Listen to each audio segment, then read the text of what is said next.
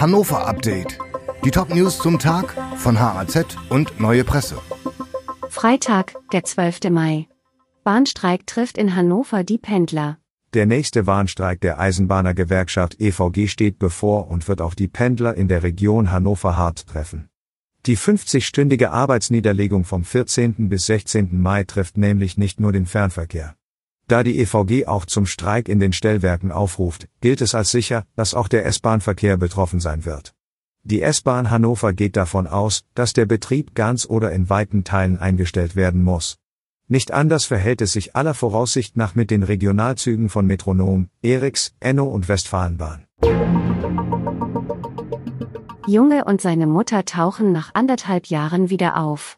Mehr als anderthalb Jahre suchte die Polizei nach einem Jungen und seiner Mutter, jetzt wurde der damals Elfjährige in Berlin gefunden. Nach Angaben der Polizei Hannover geht es dem Jungen gut. Wo sich Mutter und Sohn in den vergangenen Monaten aufgehalten haben und wie sie gewohnt haben, ist nicht bekannt. Inzwischen soll das Kind aber zurück bei seinem Vater in Hannover sein.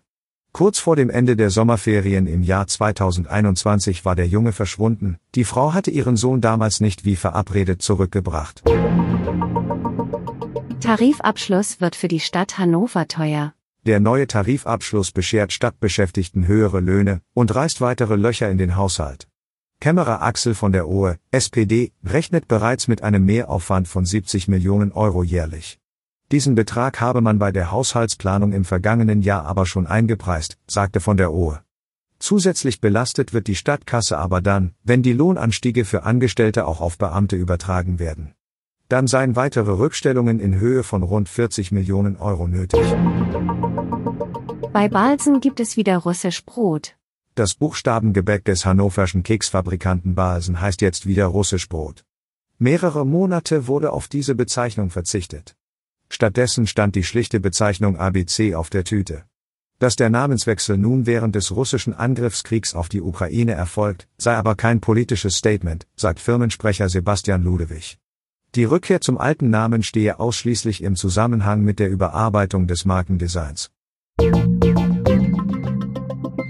Die Redaktion für dieses Update hatte Soran Pantic. Alle weiteren Ereignisse und Entwicklungen zum Tag ständig aktuell unter haz.de und neuepresse.de.